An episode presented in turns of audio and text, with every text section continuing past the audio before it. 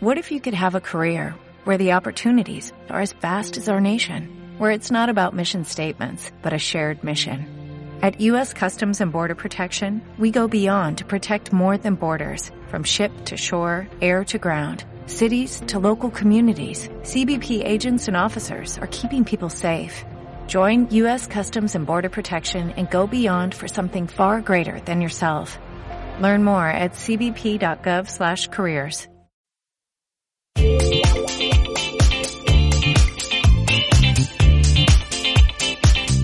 Bienvenidos al podcast de Andrea Villalobos, un espacio dedicado a tu bienestar y donde el protagonista eres tú. Cada capítulo es un encuentro con expertos de distintas áreas que resolverán tus inquietudes sobre salud, educación, vida sostenible y mucho más.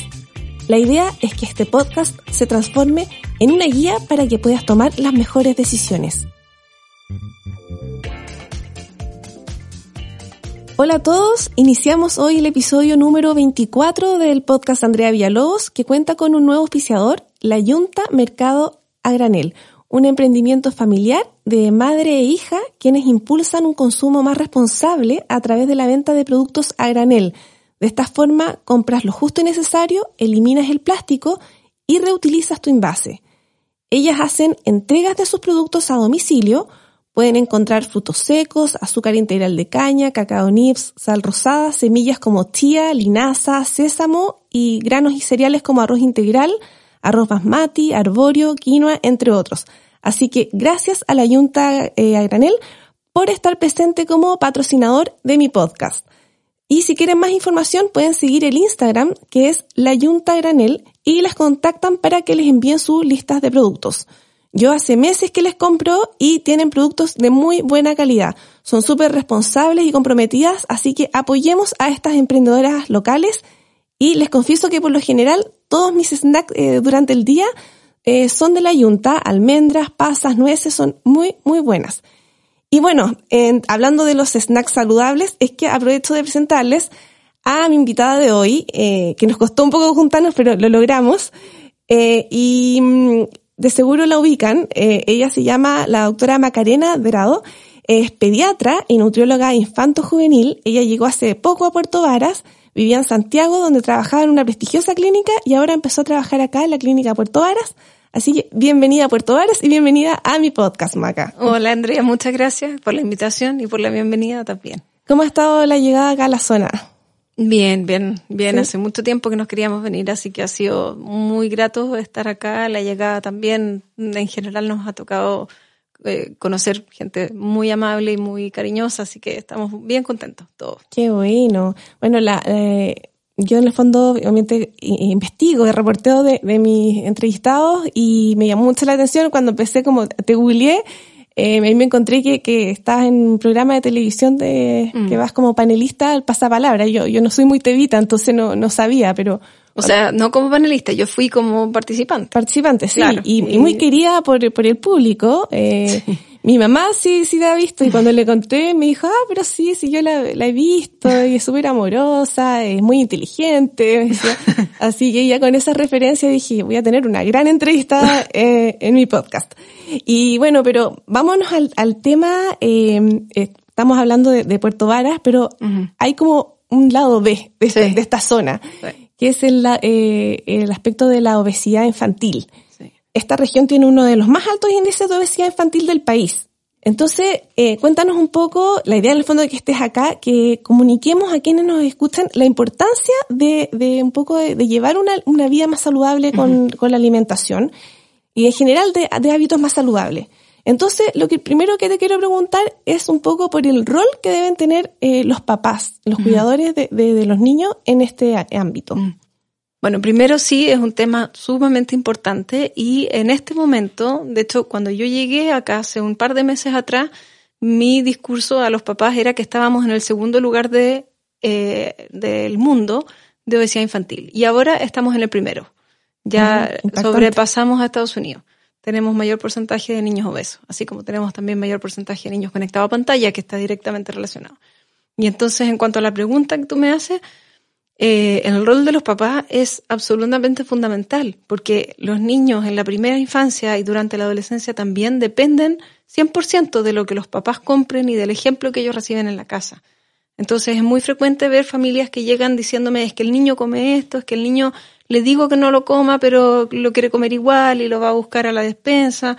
Y yo les pregunto a los papás, bueno, ¿quién le pone esos alimentos a la despensa al niño? ¿Y quién es el que decide qué es lo que va a comer su familia? Porque somos los adultos, no son los sí, niños. ¿quién lo compra? ¿No es cierto? O si uno va al supermercado y compra eh, X cosa, uno sabe que eso es lo que va a comer su hijo. Y, y el, el, tratar de evitar que un niño coma cosas que un padre o una madre como figura de autoridad y de cariño y de cuidado pusieron en la casa del niño es un mensaje sumamente equívoco. El niño no tiene idea entonces para dónde vamos. Me mm. están ofreciendo esto, mis papás que me cuidan y me quieren lo compran, lo ponen en mi despensa y después me dicen que no me lo puedo comer. Entonces, ¿cómo claro. lo hago? Hay un doble, hay un, es un doble discurso que sí. los niños no se confunden. Entonces, es muy importante que los papás, y no solo los papás, también porque las realidades son bien distintas. Entonces hay niños que tienen cuidadores, hay niños que viven prácticamente todo el día con los abuelos, eh, o con una persona que los cuida, o en la casa de, de, de, parientes. Entonces es importante que los adultos estén en la misma línea de eh, la alimentación, y no solo alimentación, sino que los hábitos saludables en general, que incluyen alimentación, sueño y ejercicio por lo general. Esos son los pilares para llevar una sí. vida más saludable. Son los tres pilares que en que está demostrado que existe un menor riesgo de enfermarse, que el ánimo mejora, que el rendimiento en lo que sea, académico, en el trabajo, en el deporte, mejora, eh, y que se disminuye el riesgo de enfermedades cardiovasculares, que son una de las principales causas de muerte también. Claro. Oye, eh, sí, justamente había, eh, acá tenía anotados mis apuntes, eh, el año pasado, a fines de año, en octubre, se dio uh -huh. a conocer el primer atlas de eh, obesidad infantil eh, realizado por la Federación Mundial de Obesidad. Uh -huh. Y dice, eh, bueno, que obviamente esto es una, una, problemática mundial y que Chile se ubica en el segundo lugar de países latinoamericanos después de Argentina. Claro, eso era hasta el año pasado. Hasta el año pasado. Ahora, ya. ahora ya sobrepasamos a Estados Unidos. Increíble. Y bueno, y relacionado a eso mismo, así ya pasando como a, tu rol como nutrióloga en la práctica, en la consulta, ¿qué, qué enfermedades estás viendo con mayor frecuencia eh, relacionadas con este tema de la obesidad? Mira, en general, yo, a ver, yo soy pediatra y nutrióloga, por lo tanto veo niños desde recién nacido hasta 21 años. Tengo en este momento pacientes de, ah, hasta de 21 años. Ya, y la mayoría de los pacientes que veo están en edad escolar o en edad adolescente consultan generalmente por sobrepeso, entre comillas, que la mayoría de las veces es eh, en real, eh, no es un sobrepeso, sino que realmente es una obesidad o una obesidad severa en, en varios casos. Y eh, en esa etapa aún los niños, varios de ellos, no han desarrollado una patología real, sin embargo están en un riesgo altísimo de sí empezar a tener enfermedades como diabetes, eh, dislipidemias, que son los, el colesterol alterado, eh, que su hígado se empiece a infiltrar de grasa y por lo tanto empiece a funcionar distinto, que la insulina aumente y aumente la resistencia a la insulina, que en los adolescentes se produce en forma normal, eh, pero eh, obviamente hay que tratar de que esto no se perpetúe y no se mantenga hasta la adultez porque genera mayor riesgo de tener diabetes. Si a esto le agregamos los factores de riesgo familiar, que hay niños con parientes con este tipo de enfermedades, o eh, que los papás también son sedentarios, o además el niño no hace ejercicio, o alguien fuma en la casa, etcétera, aumentamos mucho el riesgo de cada uno de adquirir enfermedades cardiovasculares. O sea, en el fondo como que aparentemente si uno le hace los exámenes a los niños y todo, como que quizá va a salir bien. La mayoría van a salir relativamente bien. Hay varios que tienen alguna alteración de las pruebas hepáticas, alguna alteración de la eh, hormona tiroidia, o en general, por ejemplo, el colesterol puede estar un poco alto. La insulina por lo general sí está elevada. Eh, el problema va a ser si a mediano o largo plazo sigue con esas mismos sigue con los hábitos, sí. claro, y no y no corrige en el fondo, porque ahí empezamos a generar un síndrome metabólico se llama, en que el niño desarrolla presión arterial más alta, el colesterol elevado, eh, teniendo un perímetro de cintura más alto del, del, de unos percentiles que son los adecuados para tener, etcétera. Entonces, ¿Y cómo vamos, eh, allá por una pregunta como también más práctica y como así que ya como, como mamá y todo, eh, ¿cómo vamos manejando estas como un poco estas ansiedades por comer? Porque a mí me pasa con mis niños eh, que almuerzan y a los 15 minutos, mamá, quiero comer algo dulce, quiero algo rico, mamá, ¿qué puede ser? Mamá, ¿qué tienes? Pero, ¿qué, ¿cómo controlamos eso? Porque yo tiendo a darles un yogur o una fruta, eh, pero ellos quieren no quieren la galletita de chocolate el, o el chocolate de frentón. Entonces, ¿cómo, cómo vamos manejando Mira, eso? Yo creo que en general depende mucho de cómo el niño vaya viendo y vaya desarrollando su relación con los alimentos. ¿Ya? Si estamos hablando de un niño de 12 o 14 años que está acostumbrado a comer entre medio, a comer a, la media hora que terminó de comer, a comer galletas, dulces, chocolates, porque eso es lo que hay en su despensa, es muy difícil sacar ese hábito. No es imposible, pero es difícil. Sin embargo, si tú empiezas desde el primer eh, indicio de alimentación de un niño, que es a los seis meses de vida, y, empiezas a transmitirle unos hábitos que son saludables, que tiene que ver con mantener horarios de alimentación, que son exclusivamente de alimentación, en que el niño tiene que sentarse a la mesa a comer y a darse cuenta de lo que está comiendo y no a estar mirando una pantalla mientras come, por ejemplo.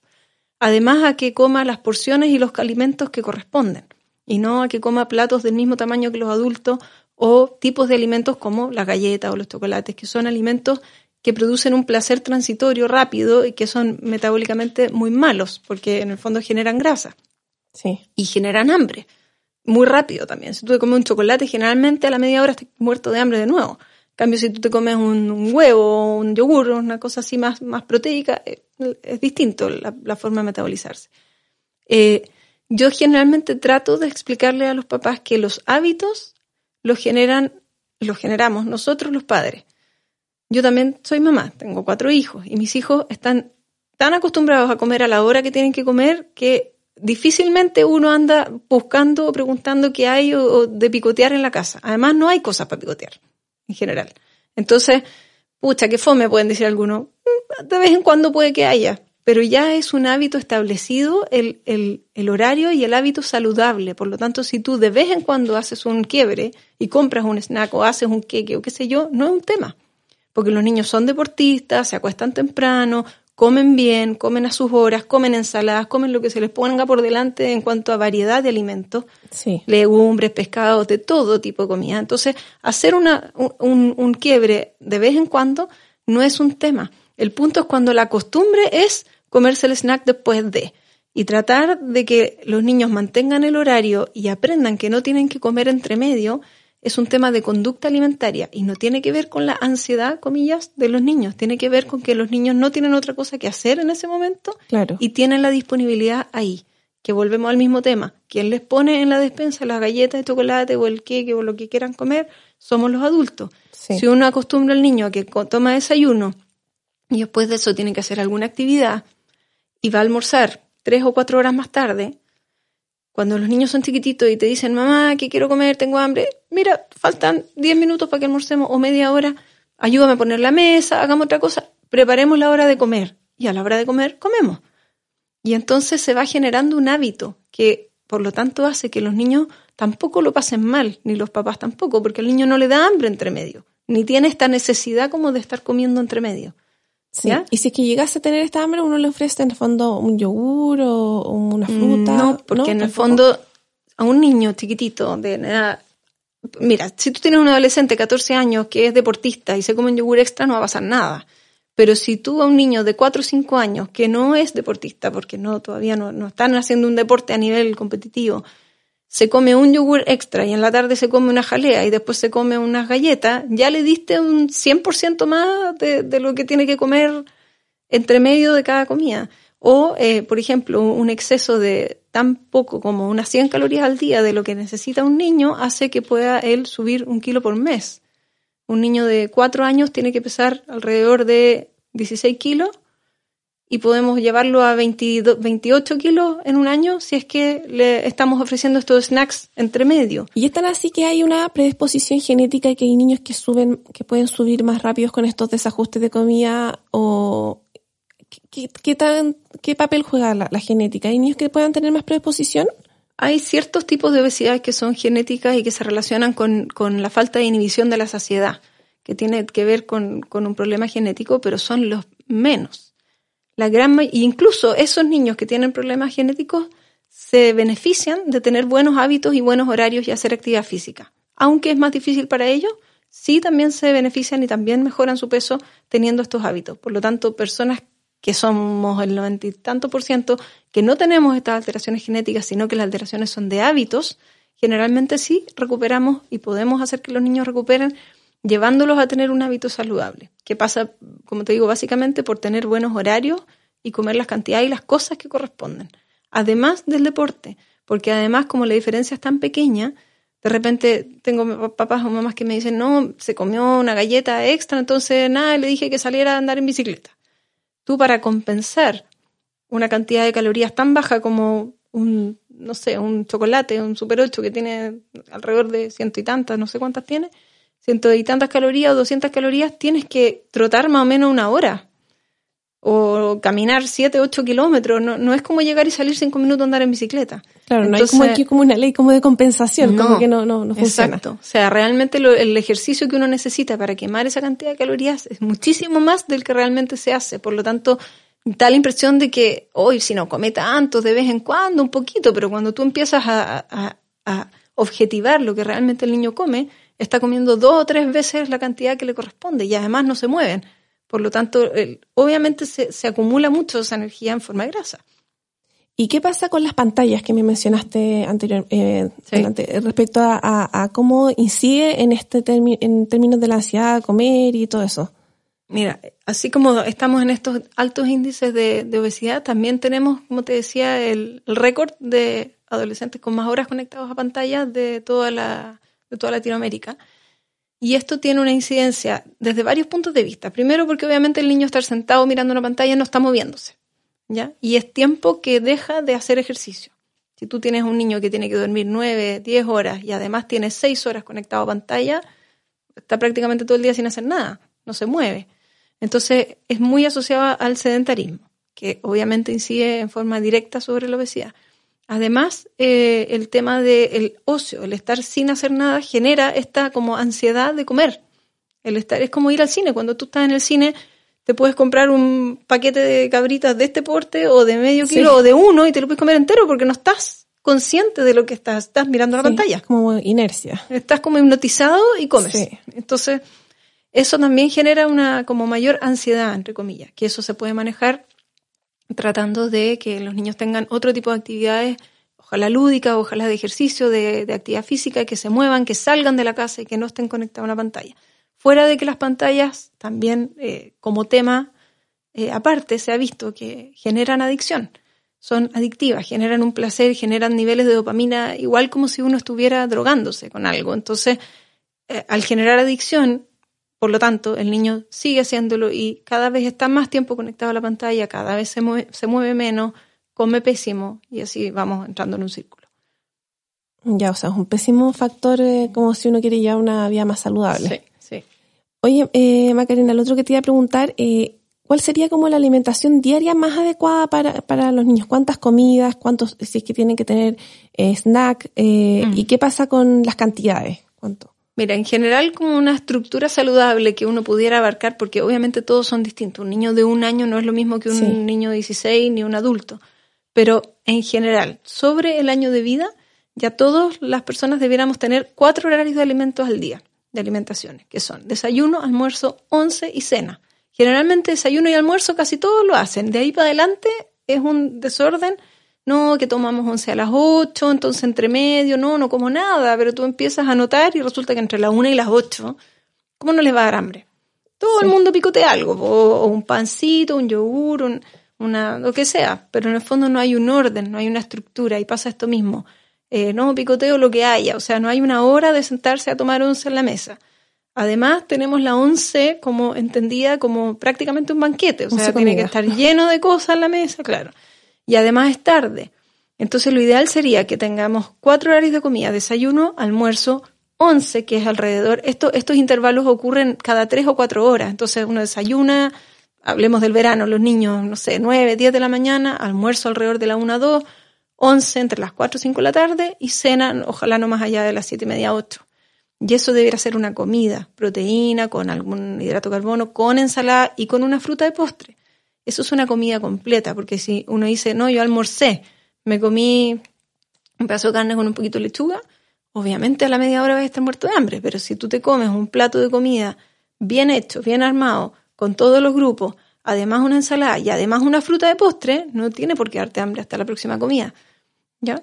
Entonces, eso es una, como, un, como una cosa más bien estándar. Ahora, cada niño y cada edad es diferente. Los niños chiquititos de edad preescolar o escolar con las cuatro comidas al día basta y sobra, y en épocas de colegio, que el desayuno se, se aleja un poco del almuerzo, que pasan en vez de tres, cuatro horas, pasan seis horas entre el desayuno y el almuerzo, entonces uno le manda una colación, que a la edad del, de los niños escolares, que son de cinco años, seis años, es una fruta. Y pare de contar, no es la fruta más el yogur, más el jugo, más la galleta, porque eso ya es cuatro veces lo que le corresponde. En cambio, un adolescente que tiene más gasto energético, que por lo general puede además que haga deporte, él sí puede comerse un cereal o un sándwich eventualmente de, de, colación. Ya, o sea, no es, eh, no es una colación para cada recreo, por ejemplo, para el colegio. Para nada. De hecho, eso siempre se los digo a, los pacientes. Los recreos, el recreo se llama recreo porque viene de recreación, no de comer. Viene porque uno tiene que salir, tiene que salir a jugar, a tomar aire, ir al baño, no sé. ¿Por qué se da que uno come una colación en el colegio? Porque el desayuno se distanció del almuerzo. Y en vez de ser tres horas antes, es seis horas antes, porque yo tomaba un desayuno a las siete de la mañana para poder salir al colegio y almuerzan igual alrededor de las dos y media, una. Entonces, como pasan tantas horas, a las tres horas aproximadamente del desayuno hay que comer una colación. Y eso corresponde por lo general con el primer recreo. No y media, diez. El desayuno de un escolar, me imagino que también difiere obviamente de la edad, pero estamos hablando de no sé, niños y jóvenes. Eh, los niños, eh, ¿qué debieran? ¿Un vaso de leche? Un vaso de leche, que son 200 cc de leche, ojalá semi-descremada por lo menos desde los dos años en adelante. Si el niño además tiene un problema de, peso, lo más probable es que le indiquemos una leche descremada. Pero por lo menos un niño normal de dos años en adelante debiera tomar ya una, una leche semi-descremada. 200 cc, no un tazón, que son 200 300. Una taza. Y eso, más en el caso de los niños más pequeños, es como un cuarto de marraqueta, por ejemplo, medio pan en el fondo, con algún agregado que sea saludable, ¿ya? Como tomate, palta, huevo, quesillo, eh, no sé, pollo, atún, cosas que quedaron de la comida anterior. Y con eso debiera aguantar bien en el fondo hasta el recreo. Hasta la colación. Y ahí se come una fruta y después almuerza. Un niño más grande se puede tomar esa misma taza de leche con un pan que es, por ejemplo, media marraqueta o depende del pan que quiera comer, puede ser pan de molde, otro, también con un agregado como ese. Pero ya, ya es dos veces el pan de un niño más pequeño. Y la colación en un adolescente sí puede ser, por ejemplo, una barra cereal o, eventualmente otro pan, aunque yo trato de no recomendar más pan porque generalmente uno come más de lo que te recomiendan igual. Sí. Eh, lo otro que te quería preguntar eh, es, sobre la ley de etiquetado de alimentos que, que la tenemos implementada en Chile. Eh, que tienen estos sellos de advertencia que sale alto en, que nos permite distinguir con solo mirar el, envase en el fondo los alimentos menos saludables y preferir obviamente los alimentos sin sellos o con menos sellos. Eh, la presencia de uno o más sellos de advertencia en un producto nos indica que este presenta niveles superiores a los límites establecidos por el Ministerio de Salud en relación a sodio, azúcares, grasas saturadas o calorías, los que se asocian a la obesidad y otras enfermedades crónicas como hipertensión, diabetes, infarto y hasta algunos cánceres. Entonces, eh, ¿cómo, ¿cómo tú crees que efectivamente esto ha ayudado un poco? Y, eh, y si nos puedes dar algunos tips para interpretar mejor el contenido de, los, de, estos alimentos. Yo, mi percepción es que la ley de etiquetado eh, fue una buena iniciativa, sin embargo creo que a lo mejor no fue muy bien explicada. No sé si todas las personas tienen claro qué significan estos sellos. Y pasa mucho que los niños llegan igual con el paquete de galletas con tres sellos y, la mamá lo trae porque está preocupada de la alimentación y el niño se viene comiendo un paquete que trae tres sellos afuera y se lo come de colación. Entonces, si uno no explica bien a los pacientes qué es lo que significa la presencia de estos sellos y por qué es importante fijarse que no tengan tantos sellos, difícil que lo tomen en cuenta, porque en el fondo son tres calcomanías negras nomás, pero no me están diciendo nada. Si nadie les explicó y no hubo una campaña que yo creo que debió haberse hecho quizás como con más intensidad, masiva de explicar si este sello, si este alimento tiene tal sello, significa mejor prefiera otro, pero me parece que no hubo la información quizás tan masiva como para que las personas realmente tomen conciencia de que esto se hizo porque estamos llegando a niveles realmente preocupantes de obesidad infantil en nuestro país. Entonces, también me pasa que trato de explicarles en la consulta un poco eh, preferir alimentos más naturales no procesados, no tanta, no tanta cosa artificial, sino más bien las cosas que uno puede comer y cocinar en la casa, eh, porque también existen muchos mitos, no come pan integral y no come pan blanco. Ya, pero se come dos tres, cuatro panes integrales y con jamón y queso. O sea, lejos prefiero que se coma media marraqueta, ¿me entiendes? Pero con un agregado más saludable. No le está haciendo efecto el pan integral si se lo come en cantidades industriales o es relleno de queso con jamón. ¿Me entiendes? Entonces, hay muchos mitos y que yo creo que falta mucho, mucho eh, educar. Educar respecto a alimentos, respecto a cómo preparar. También hoy día hay muy poco tiempo, entonces las personas no se hacen a veces el tiempo de cocinar. Por lo tanto, lo más fácil y lo más rápido, por lo general, son embutidos, grasas, son cosas que no son tan saludables. ¿Y qué pasa cuando, eh, volviendo un poquito también al tema de, de, los niños que están en el colegio, qué pasa cuando esos niños ya son deportistas y tienen un deporte ya más constante? Ahí varía igual el tema, el tema de la colación, se le debería mandar más. Ahí entramos en otro tema, que es el niño deportista en el fondo. Sí. Obviamente se respetan los horarios de alimentación, desayuno, almuerzo, once, cena, pero depende del nivel de entrenamiento, depende del deporte que haga y también del, del estado físico del niño, porque hay niños que, no sé, tienen 12 años y miden un metro 45, 50 y hay niños de 12 años que miden un metro 70. Entonces, depende de en qué fase del crecimiento está. Obviamente ese niño que mide 1,70 está gastando muchísima más energía que un niño que todavía no empieza su desarrollo puberal, aunque tenga la misma edad. Entonces depende de cada niño también. Si hace deporte en forma eh, eh, estable y en forma sistemática durante la semana, tres, cuatro veces por semana, él debería comer una hora, una hora y media antes de iniciar el ejercicio algún alimento o proteico con un hidrato de carbono complejo, no un chocolate, sino un cereal, un yogur con cereal, etcétera. Y después, durante el deporte, hidratarse bien, tomar buena cantidad de agua. Y después del deporte, comer lo que le corresponda comer, su comida o eh, fruta o verdura, en el caso, depende de la hora en que entrene, para poder recuperar lo que sus músculos utilizaron. Sí. Pero ahí también eso se ve caso a caso y, y sí ahí uno tiene más eh, mano ancha para poder en el fondo dar eh, una colación extra o qué sé yo, porque evidentemente el nivel de gasto energético es mucho mayor. Ya, perfecto. Y eh, las ensaladas, bueno, ahí me, hice acordar esta pregunta que, bueno, en el, en el Instagram de, de la maca igual tú das hartos tips, de hecho, hay algunos videos tuyos explicando, no sé, cómo preparar las mamaderas a, a, los niños, las papillas, todo, todo eso. Eh, y salen también como algunos tips eh, de cómo ingresar, eh, eh, que en el fondo se, se, familiaricen un poco más con el consumo de ensalada. Mm. Eso te quería preguntar porque a, mí a mí personalmente me ha costado que coman ensalada. eh, sí comen, pero no toda la cantidad que a mí me, me gustaría. Entonces, ¿cómo, ¿cómo motivarlos con eso? Mira, de nuevo, los niños en general aprenden por el ejemplo. Y una forma eh, en que algunos terapeutas incluso hacen que los niños se relacionen mejor con los alimentos es a través del juego, de presentárselo. Por ejemplo, no sé qué edad tienen tus hijos. Eh, seis, el mayor, cinco y uno y medio. Ya, invita al de seis a cinco a que te ayuden a cocinar una ensalada. Entonces tú les muestras los alimentos como vienen. Mira el tomate, hoy tómale el olor, qué rico, ¿sabes cómo crece el tomate? Crece en una mata, en el piso, no sé, le muestras, ¿ya? Y que lo tome, que lo toque, que lo parta, que vea cómo se ve cuando lo cortas así o cuando lo cortas así. Eh, y, que te ayude. Ya, ahora yo lo voy a picar, porque obviamente para que no se corten, y lo vamos a mezclar. Si lo mezclamos con palta, ponte tú, ¿cómo que? Oh, ah, mezclémoslo con esto otro.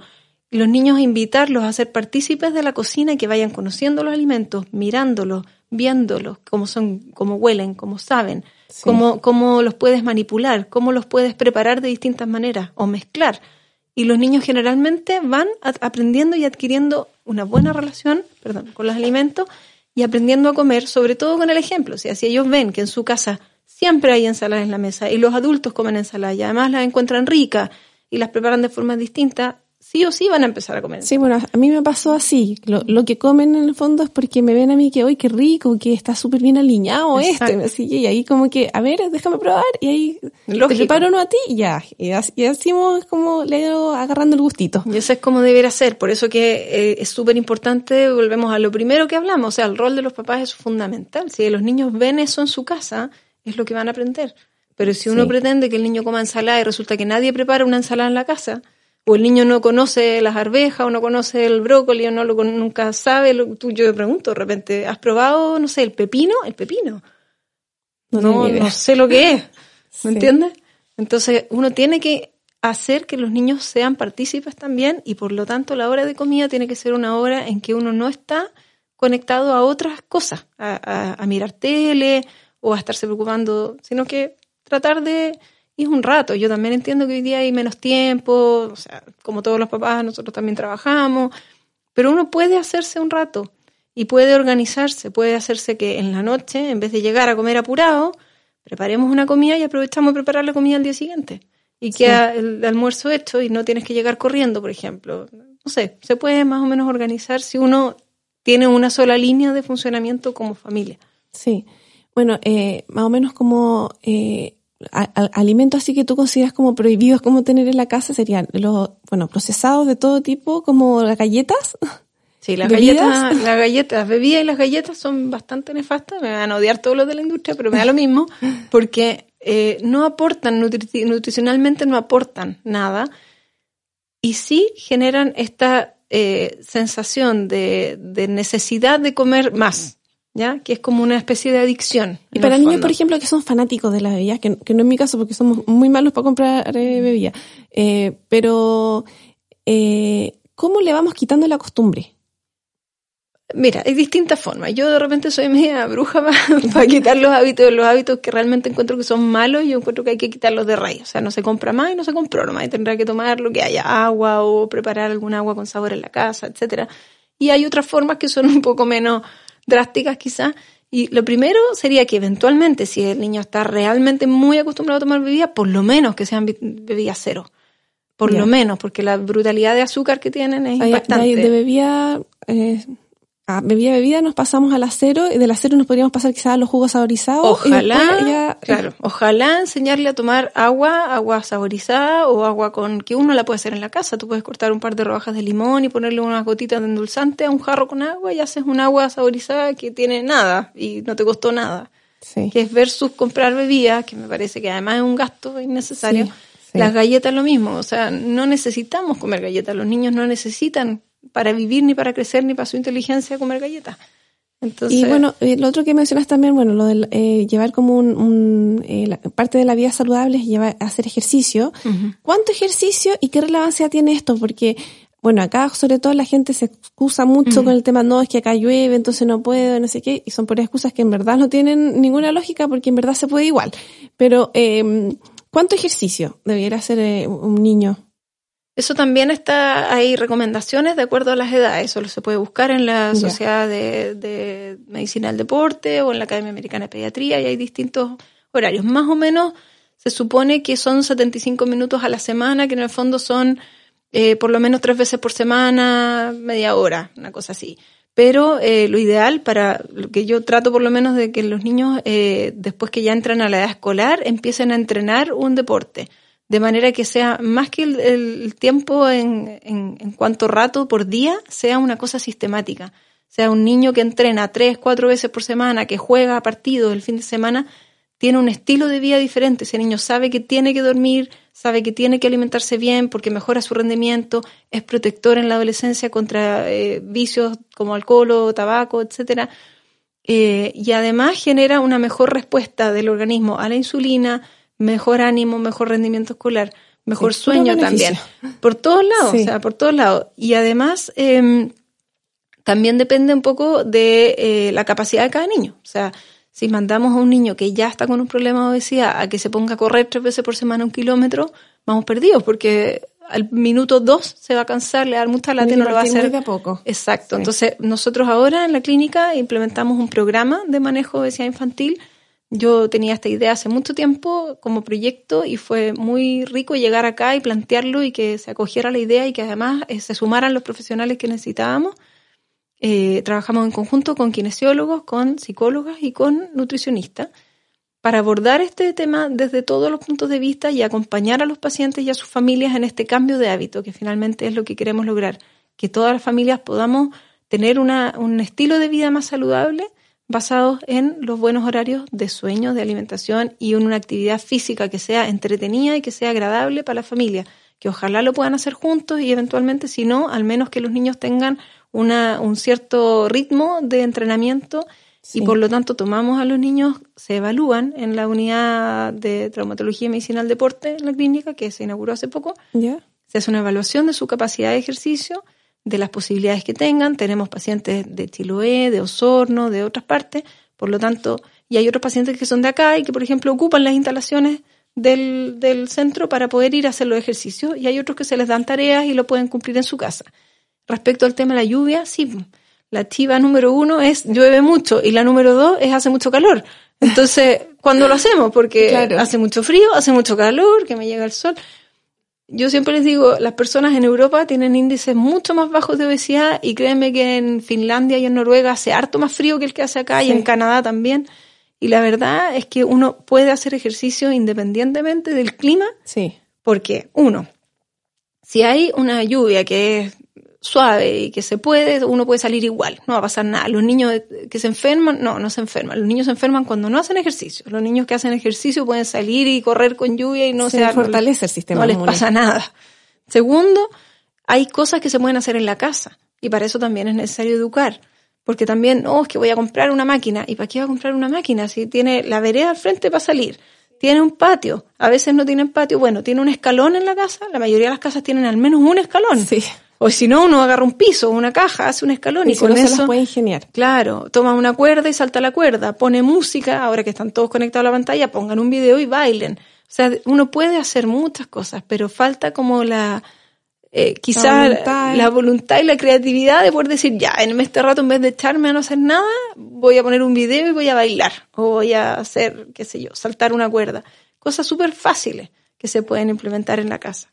Oye, bueno, y para, para cerrar, porque ya estamos como con el tiempo, em, eh, pensando en estas familias que están enfrentando estos temas de, de, sobrepeso, em, que están, eh, que tienen que ya tomar la decisión de ir a un mm. especialista y ya de frente a enfrentarse a un tratamiento de sobrepeso y obesidad, ¿qué tips les podríamos dar? Bueno, en este, en este momento lo que te contaba, estamos nosotros, eh, ya implementamos el programa en, el, en la clínica, estamos atendiendo hartos pacientes, ya hay más de, más de 60 ya pacientes que están ingresados al programa. Eh, yo creo que lo primero que hay que hacer antes de tomar una decisión así es conversar como familia y decidir, ¿vamos a hacer esto o no? Porque tratar de que el niño haga una cosa y nosotros como familia vamos a seguir haciendo otra, es un fracaso de, de antemano. o sea, camisetearse todo. Exacto. O sea, si como familia van a decidir optar por un estilo de vida más saludable, perfecto. Entonces tienen que hacerlo todos. Porque, como te digo, eh, esto está, también hay eh, publicaciones al respecto y se sabe que si uno pretende que el niño haga el cambio en forma individual, el éxito para ese niño es menos de un 10%. Es decir, menos del 10% de los pacientes les va a ir bien. En cambio, si la familia toma la determinación y está detrás, el éxito es mayor a un 50%. Excelente. Y generalmente se beneficia a toda la familia y la relación familiar también, porque el tema de alimentario es un tema muy complejo, es una cosa absolutamente vital, tenemos que comer para vivir y si estamos peleando por la comida, lo pasamos pésimo.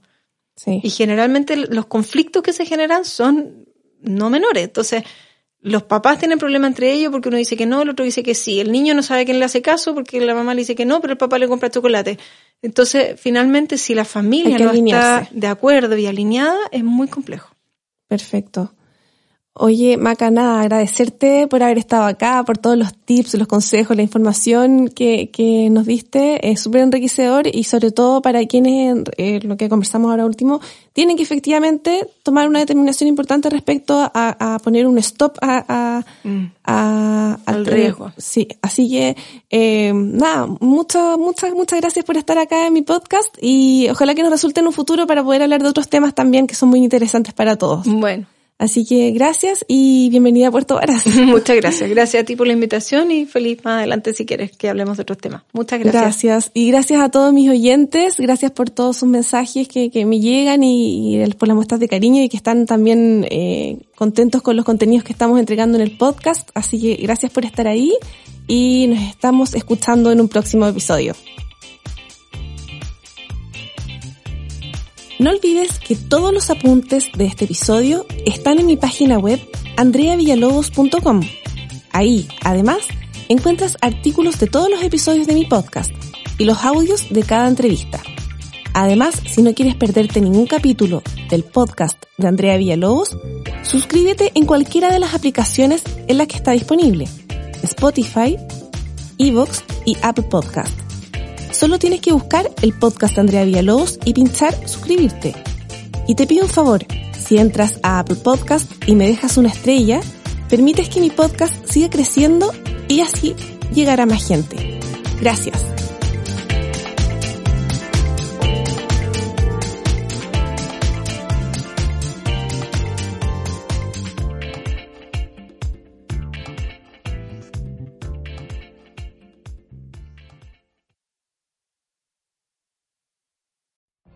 What if you could have a career where the opportunities are as vast as our nation, where it's not about mission statements, but a shared mission?